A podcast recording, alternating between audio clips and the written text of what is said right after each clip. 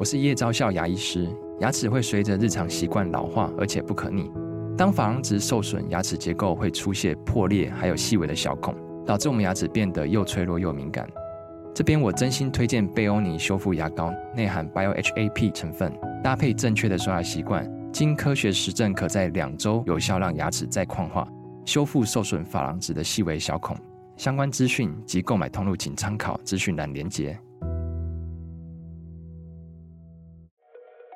本节目由生鲜食材科技出品，欢迎收听数位趋势酱子读，我是科技大叔李学文，我是跨领域专栏作家王维轩 Vivi。我们今天挑了一则专文，是来自于这个聚亨网，它的标题叫做“苹果首款 Apple Car 传二零二六年问世 ”，Really？这次是真的就对了啦。哦，oh. 对，是不是？好。投行啊，这个叫 w e t b u s h 他的分析师叫 Daniel，他在六月三十号的时候预测，苹果首款自动驾驶汽车 Apple Car 即将问世哦，讲得很确切，嗯，预计啊将于二零二六年上市嘛。那这个 Daniel 在周五的时候受访时，他表示了，关于 Apple Car 的唯一问题是何时推出。而不是是否会推出，Wow 这跟我们过去的论述一直有很大的不同了。等一下来解释一下，真的很斩钉截铁。是，那其实这并不是第一次 Daniel 他提出这样的观点哦。是，他很早以前在二零二一年的二月，他就曾经提到了在苹果造车上的问题呢。这是一个何时，而不是是否会推出的问题。嗯，那当时的媒体报道，苹果与现代等汽车的制造商，它的谈判破裂嘛。嗯，那 Daniel 就预测啦，苹果在未来三到六个月内，至少有百分之八十五的可能性会正式宣布它的战略合作伙伴关系。预测呢，苹果可能跟现代，就是 Hyundai、Tesla、福特、未来、福斯等企业合作。建立未来十年的黄金合作伙伴关系是，不过这个 Daniel 当年的预测都并未实现了哈。嗯，但是他现在的预测说 Apple Car 将在二零二六年发布，这和天风国际证券分析师郭明奇之前的一些报告类似嘛哈。郭明奇当然是很有名的，专门在谈 Apple 的，对不对？嗯，那郭明奇预计哈。苹果此项产品要等到二零二五到二零二七年之间才会亮相。目前啊，电动车跟自驾车技术发展以及苹果对于产品的高度要求标准来看，此项产品啊，有可能不会太快的进入市场了。是，那自从了二零一四年以来啊，苹果就不时有为 Apple Car 开发做准备的传闻哦。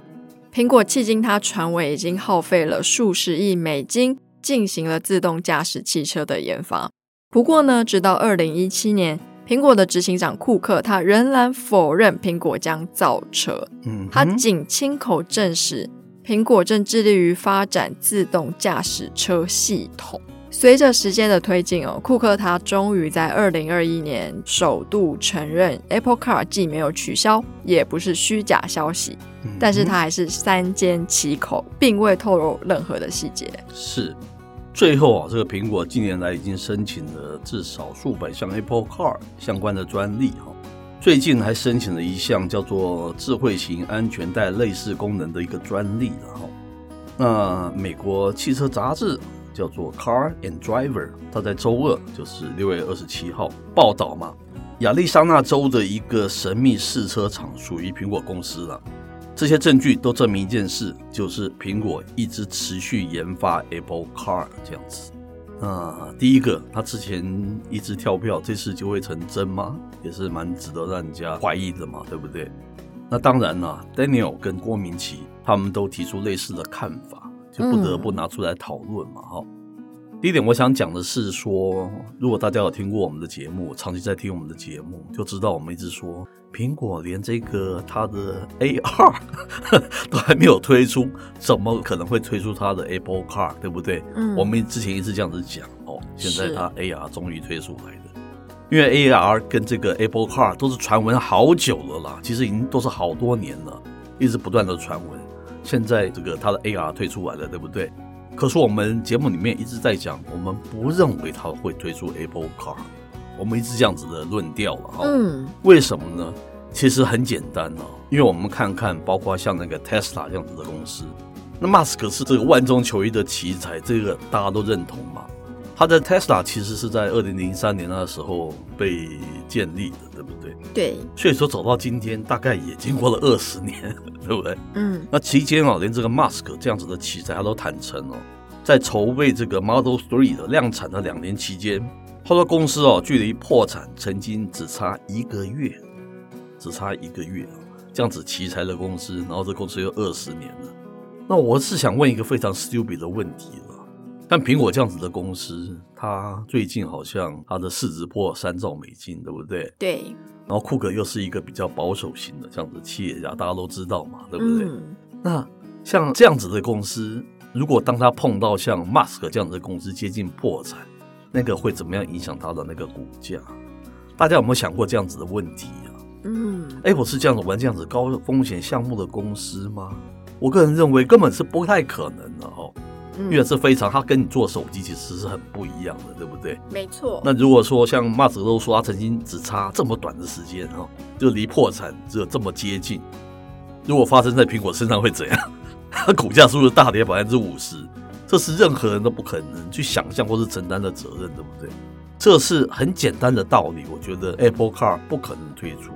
那大家说什么？看到 Apple Car 试车啊，还是看到什么什么他申请的专利啊？大家有没有想过一件事啊？Apple Car Car 本身就有硬体跟软体两端嘛，对不对？嗯，我个人认为是它会发展一个是无懈可击的系统，非常好用的这个系统，因此它需要非常多的道路测试还是什么什么，甚至有一个很大的场域在做这件事。这不代表说它会推出一个以 Apple 为品牌名称的这样子 Apple Car，我觉得这是两件事哎、欸。是，我不知道这个后面常讲这些消息的人，他后面目的是什么？我基本认为不太可能会推出 Apple Car，但他会推出一个非常棒的属于这个 Car 的 OS，希望百分之八十、百分之九十的车厂都使用它的这样子一种系统。我觉得这一直是 Apple Car 在做的事情。我个人认为了，是因为我最近也常看到很多的网络新闻疯传，它就是会有像是他们哎 Apple 的测试跑道啊，是，或是他们车子的 prototype，各式各样的影片都有试出。我觉得他最聪明的还是就是把他的系统做好，因为毕竟软跟硬完全不一样。是，你在手机非常的厉害，不代表你在车子的硬体组装可以打赢那些传统车厂，或者是已经有成熟供应链的这些制作厂商。对，那毕竟 Apple Car 它就是零造车经验嘛，没有错吧？嗯，啊，今天市面上还没有卖出一台嘛，对不对？我看很简单的判断，连 Musk 他的 Tesla 都冒这么大的风险，哇，开玩笑哎！距离破产这么接近，我觉得库克不会让公司承担这样子的风险的。就讲到最白最笨的这样子一种回答，就是这个样子，对不对？因为跟你做手机 是这差很多的，对不对？是。好，我个人认为是这样子哈。哎，不过库克不是要卸任了吗？是，说不定会来个冲劲十足的 新的执行长也说不定。是，那是另外一回事了哈。不过承担这么大的，你看接近破产，这股价你会摔成什么样子啊？这是很可怕的事情了，大家去想一想了哈。嗯，那以上内容播到这边告一段落，我是科技大叔李学文，我是跨领域专栏作家王维轩 Vivi，我们下回见喽，拜拜。